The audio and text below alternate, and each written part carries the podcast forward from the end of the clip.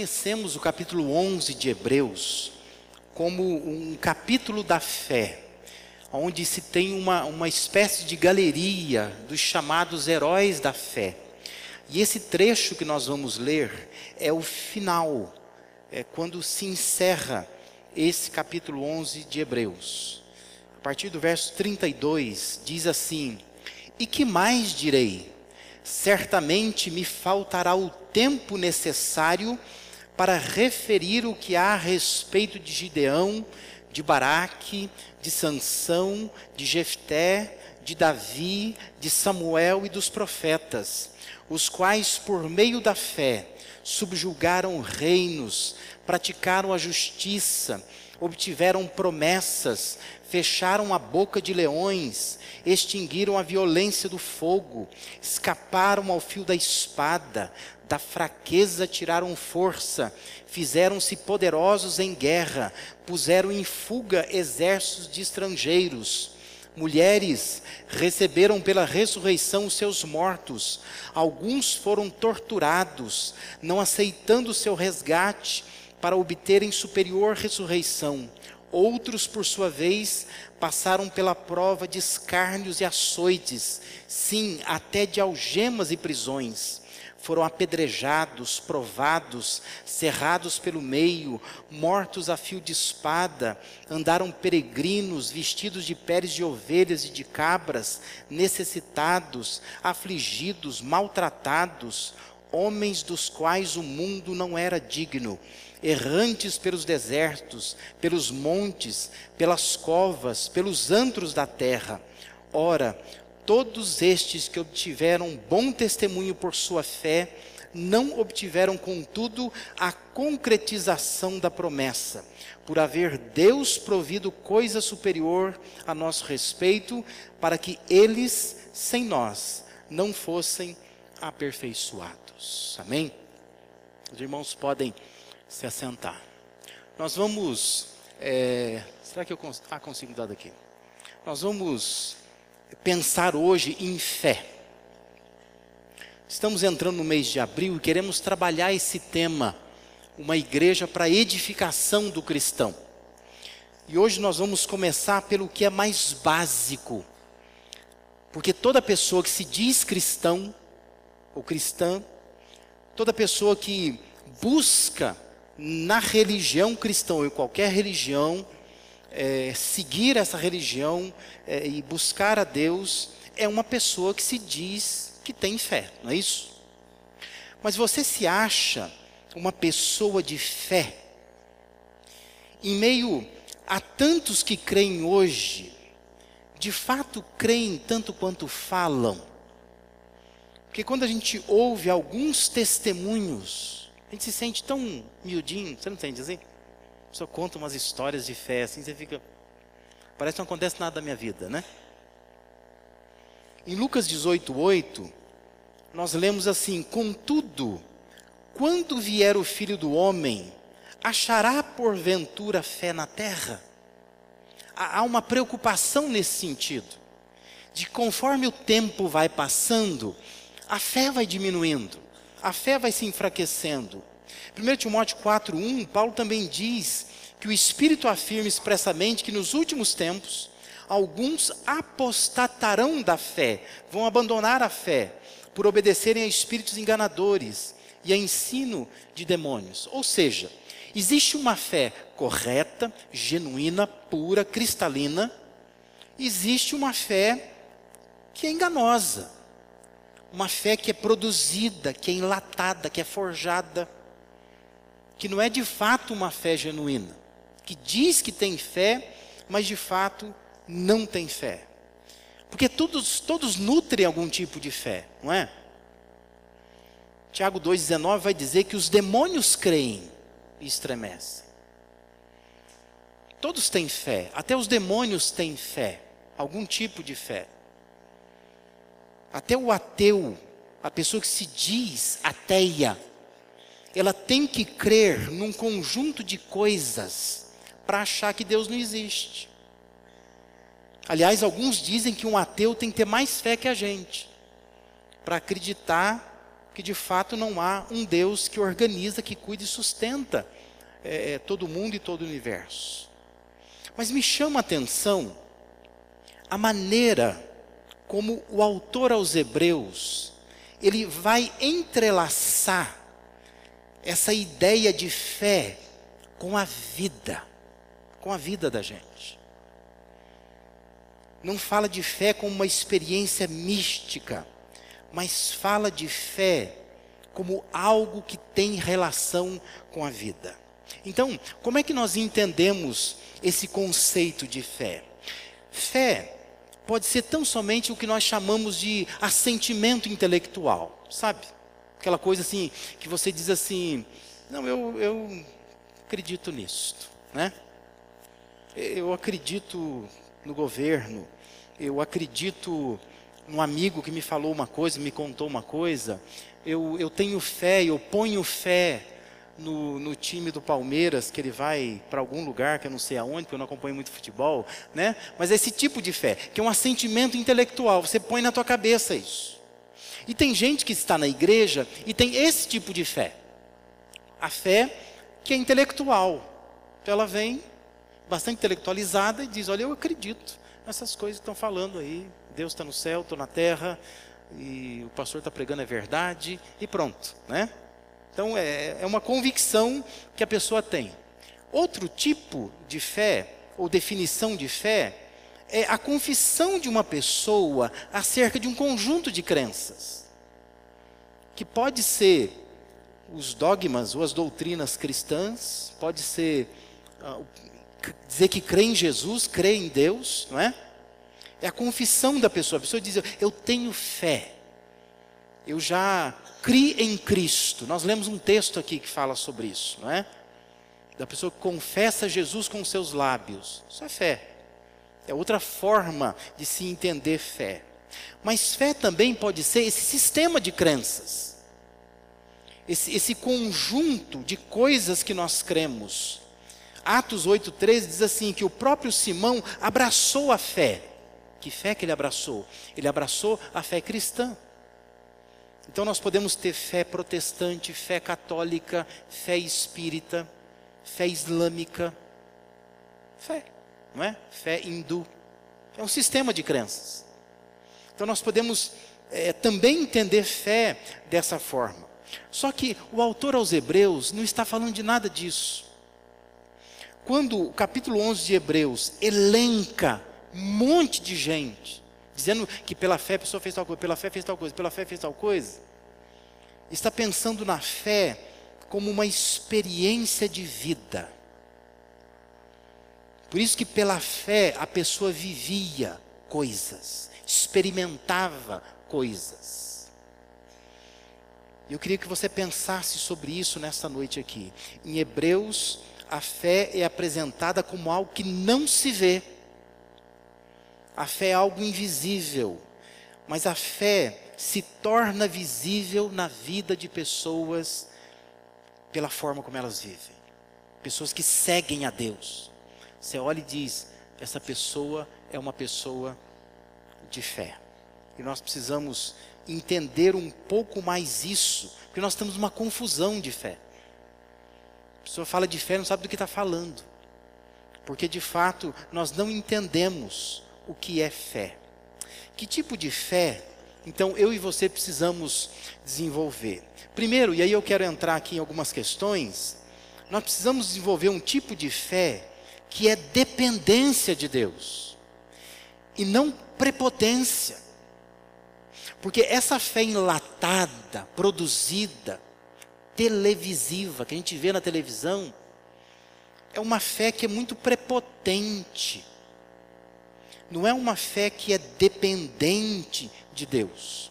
Quando o autor aos Hebreus está terminando o capítulo 11, ele parece deslumbrado com a fé do passado, porque ele vai elencando essas pessoas e ele vê que a fé está demonstrada na vida de homens e mulheres de Deus. E ele está encantado com isso. E ele pergunta então no início do versículo 32: Que mais direi ainda? Que, que eu vou falar mais? Ele diz: Olha, vai me faltar tempo para retratar a fé desses homens e mulheres do passado. E ele vai falando várias coisas que as pessoas experimentaram. Uma delas, versículo 34, diz que da fraqueza tiraram força. São pessoas que nas suas experiências diárias, elas conseguiram tirar força de momentos de extrema fraqueza. Ou seja, havia uma relação de dependência de Deus.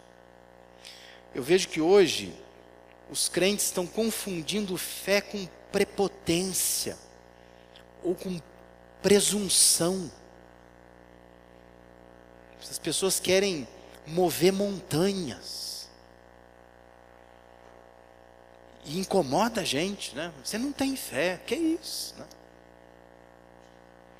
Me lembro quando em 2012 a Elia foi submetida a uma cirurgia, né, que tinha que tirar toda a, a, a tireoide por causa de um, de um câncer. E ao fazer a cirurgia estava muito complicado, porque estava enraizado. E ficou muito mais tempo na sala de cirurgia do que o previsto. E nove dias internada na, na Unicamp, mais do que o previsto. As pessoas diziam para mim assim: pô, pastor, o senhor não tem fé? Cadê sua fé? Fé para quê, né? Porque as pessoas entendem a fé como prepotência. Aquela ideia assim de que, olha, eu tenho fé e eu não passo por nada disso, né? Eu não aceito essa doença. Eu rejeito esse mal. Só que isso não é fé. Isso é presunção. É prepotência. E o pior que quem faz assim joga a responsabilidade em cima do outro, não é? Ah, você não é curado porque você não tem fé né? O problema não é de quem está promovendo a fé. Ele sempre joga no outro. Você está aqui, se você não foi curado, o problema é seu, você não teve fé. É, é fácil ser assim, não é?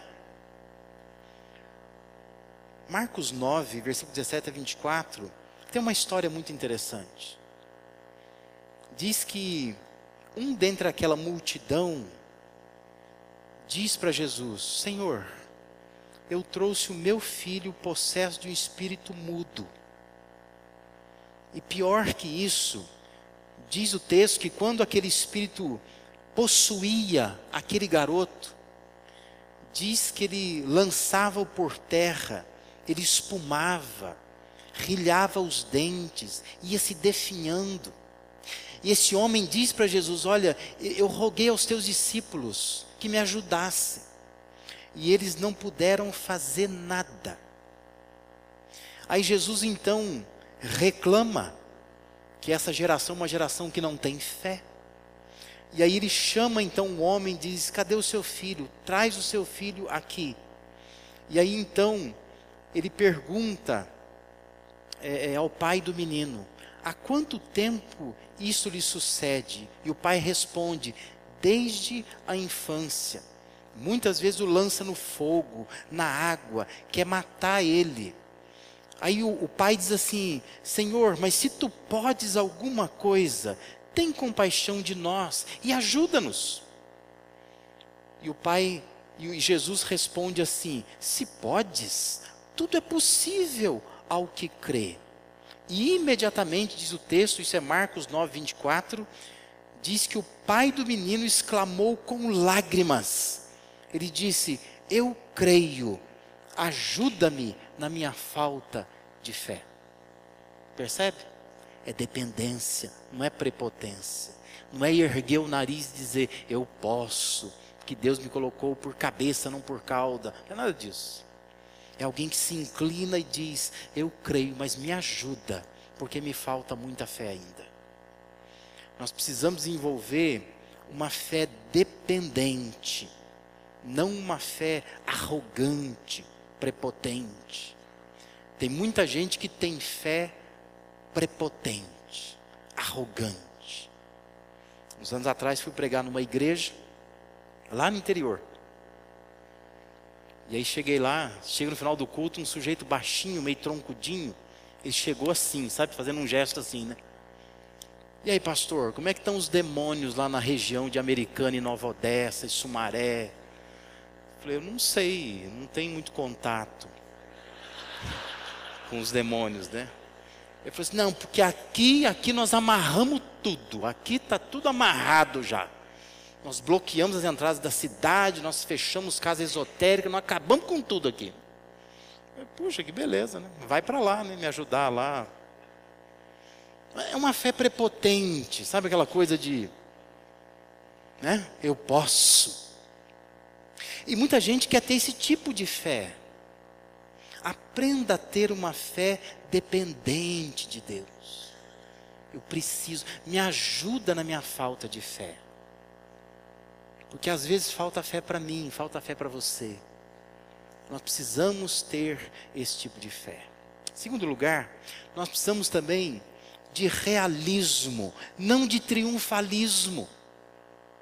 Versículo 33 diz: Os quais, por meio da fé, subjugaram reinos, praticaram a justiça, obtiveram promessas, fecharam a boca de leões, fizeram tudo isso, né?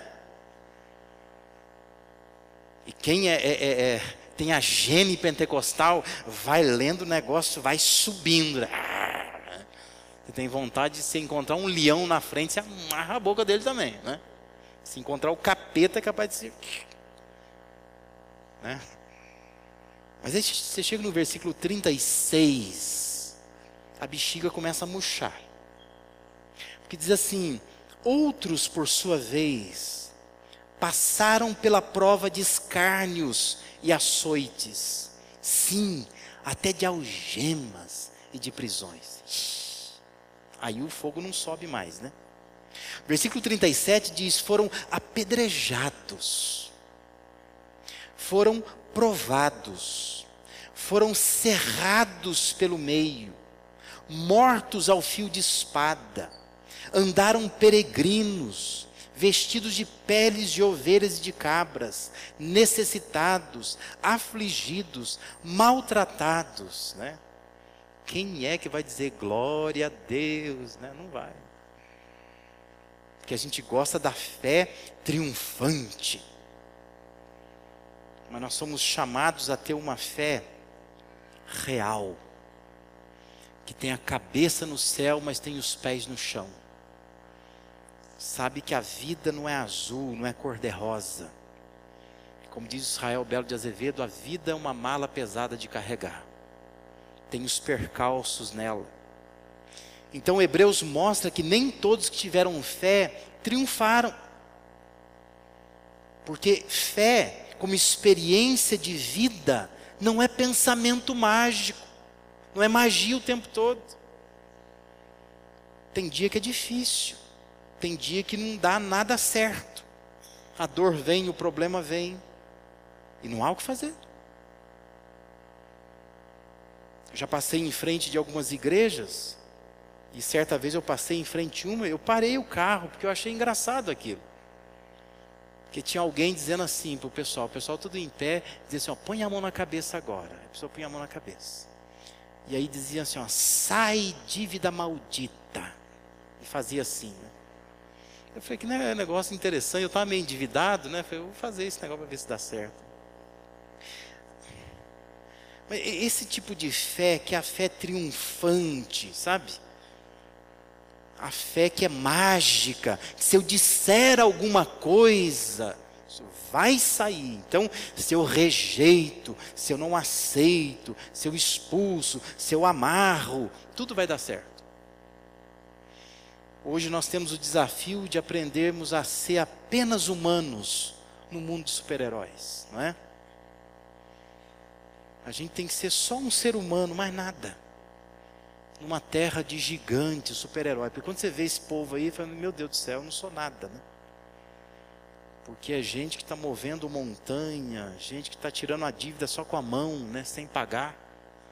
É, e eu não sei fazer esse negócio não. Né? Então a gente se sente tão pequeno.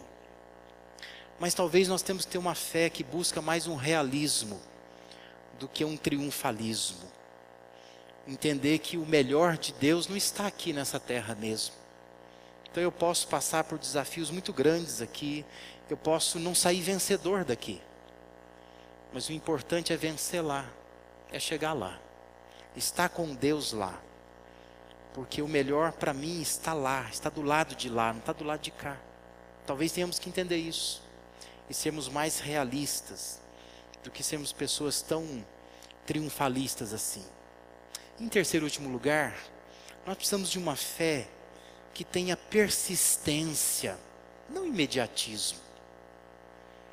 Versículo 38, existe um parêntese, dizendo assim: Homens dos quais o mundo não era digno, errantes pelos desertos, pelos montes, pelas covas, pelos antros da terra.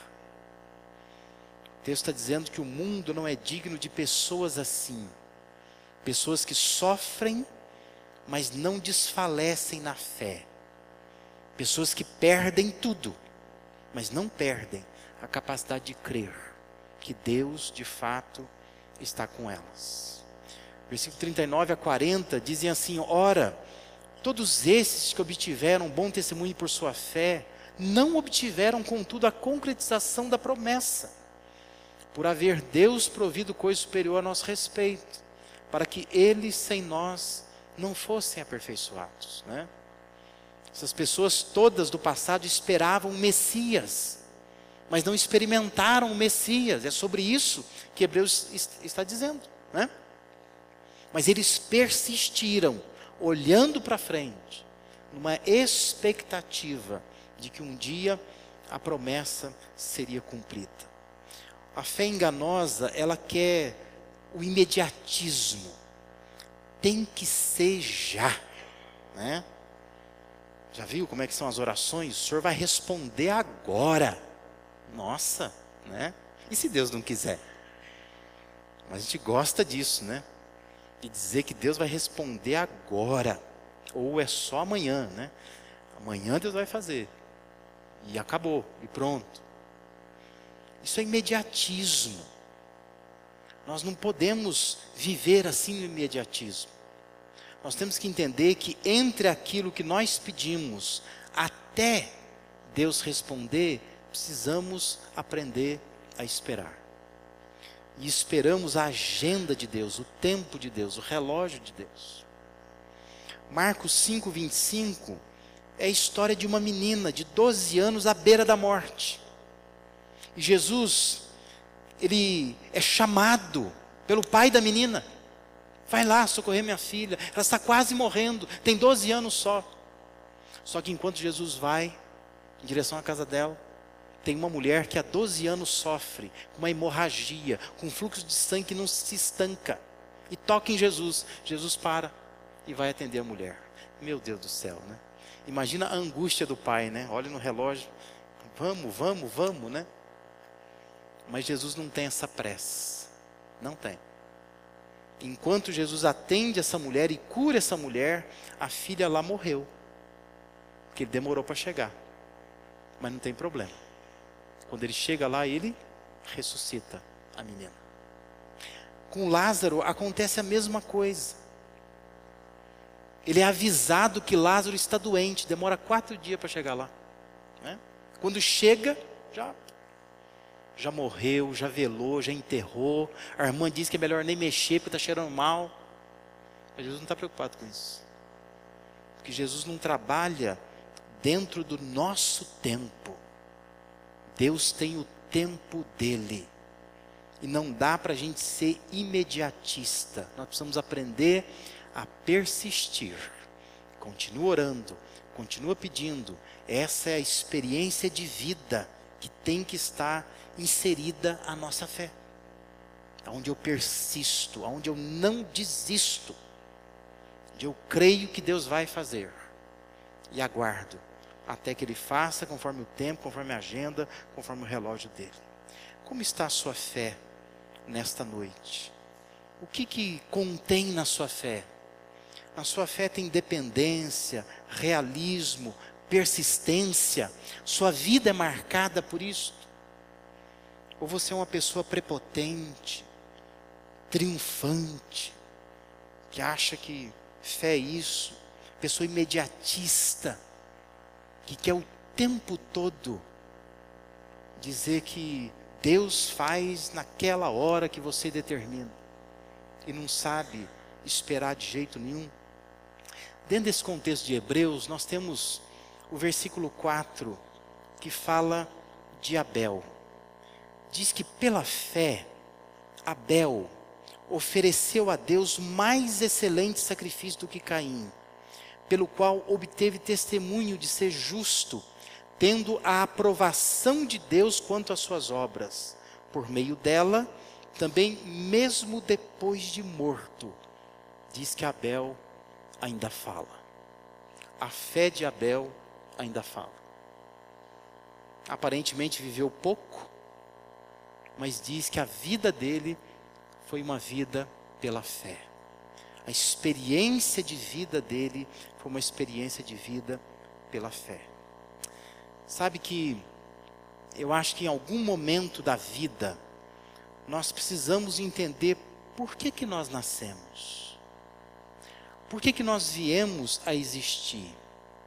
Não estou dizendo assim no geral, sabe? A gente vai cantar uma música, ah, para te adorar foi que eu nasci, por aí vai. Não estou pensando nisso.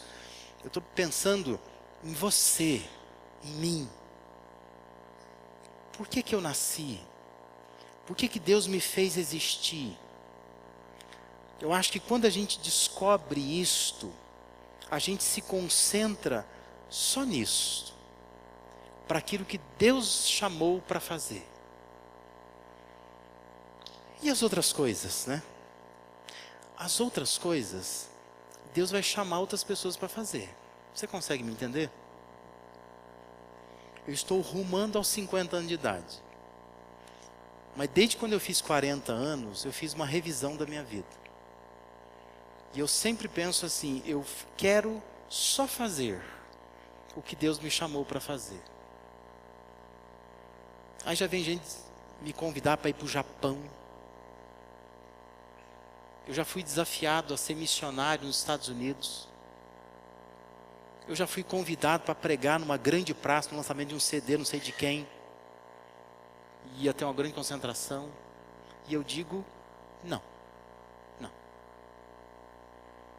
Porque Deus não me chamou para isso. Quando eu ouço um missionário né, falar, ele pergunta, você não se sente mal? Eu digo, não, não me sinto mal porque eu estou concentrado em fazer aquilo que Deus me chamou para fazer. E as outras coisas? Deus chama outros para fazer. Pensa nisso.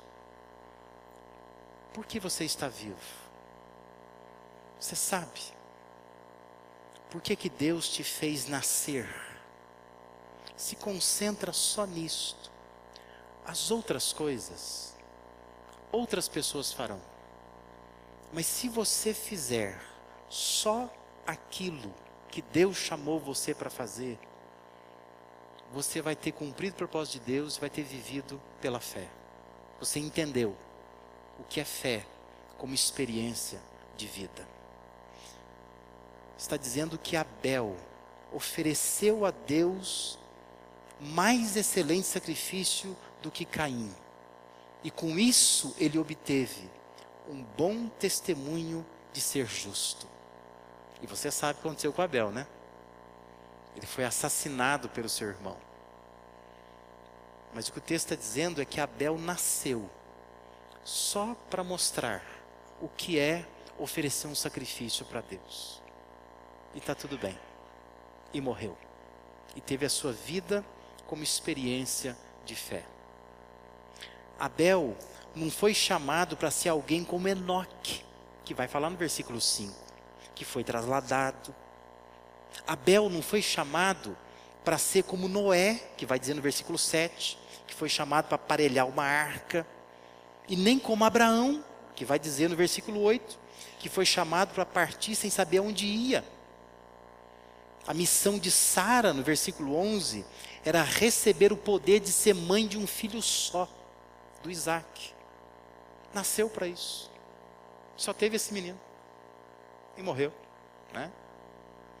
Mas o Abel nasceu para oferecer o mais excelente sacrifício do que Caim. Sabe qual é o nosso problema? Você está querendo ser o Caim, você está querendo ser o Abel também, você está querendo ser o Adão, a Eva, você está querendo ser a Sara, o Abraão, o Paulo. Meu Deus do céu, para com isso. Se concentra. Busque a Deus de Deus, o que, que o Senhor quer de mim? Por que, que eu nasci? Por que, que eu existo? E se concentra em fazer só aquilo que Deus chamou você para fazer. Se você fizer isso, quem sabe, lá na sua lápide, quando você morrer, alguém põe uma frase lá. Pela fé, essa pessoa fez tal e tal coisa, e pronto. É? As marcas da sua vida como experiência de fé. Alguém que aprendeu a viver na dependência de Deus. Alguém que viveu a vida real, que não ficou aí, né? Um pensamento mágico. Alguém que persistiu, que lutou na vida, mas venceu porque se concentrou naquilo que Deus tinha para sua vida.